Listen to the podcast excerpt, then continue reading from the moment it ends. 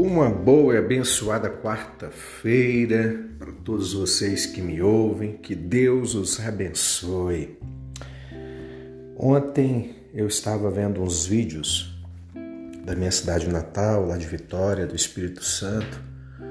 Meu tio estava mandando alguma, algumas coisas ah, do porto de Praia Mole, onde ele estava trabalhando forte vento um prenúncio de uma tempestade, ventos fortes na cidade de Cachoeiro de Itapemirim, em outras cidades, na capital Vitória, e isso me chamou a atenção acerca de tempestades que às vezes vivemos nas nossas vidas.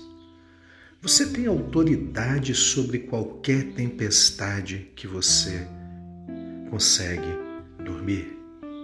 Você tem autoridade sobre as tempestades? O Evangelho segundo escreveu Marcos, capítulo 4, a partir do verso 37, traz a narrativa. Levantou-se um forte vendaval. As ondas se lançavam sobre o barco de forma que este foi se enchendo de água. E Jesus estava na popa, dormindo com a cabeça sobre um travesseiro. Os discípulos o acordaram, clamaram: Mestre, não te importas que morramos? Ele se levantou, repreendeu o vento e disse ao mar: Aquieta-te-se, acalme-se. O vento se aquietou e fez-se completa bonança. Então perguntou aos seus discípulos: Por que vocês estão com tanto medo? Ainda não têm fé? Eles estavam apavorados e perguntaram uns aos outros: quem é este que até o vento e o mar lhe obedecem? Aleluia. Aleluia.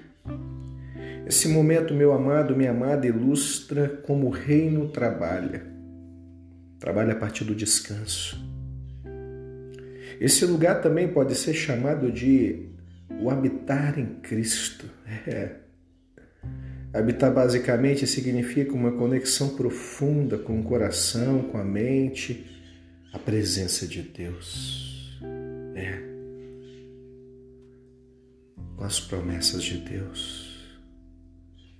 Viver conscientes de coração de Deus por nós, que nos mantém num lugar de paz.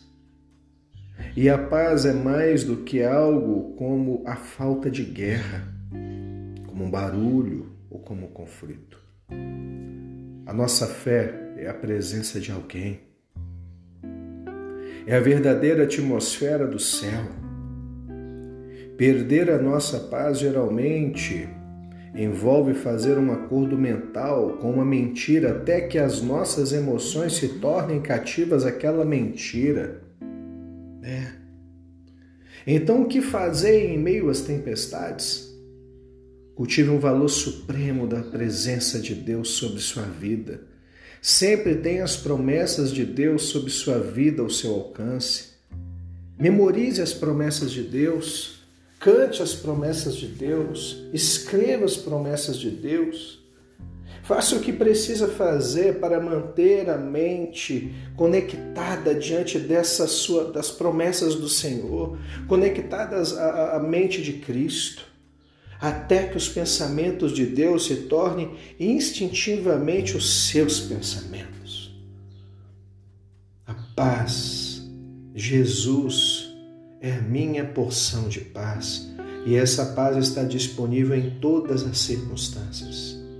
Eu escolho viver consciente da presença do Espírito Santo e não esquecerei que todos os pensamentos do Pai estão sobre mim e são bons e que nenhuma tempestade pegará o meu Deus de surpresa, o seu Deus de surpresa. Eu posso experimentar a atmosfera do céu agora mesmo. Por quê? Porque eu sirvo aquele que desafiou as tempestades. E com isso, eu e você podemos descansar nessa verdade. Deus te abençoe. O Senhor está na polpa do barco da tua vida. Acalme o teu coração.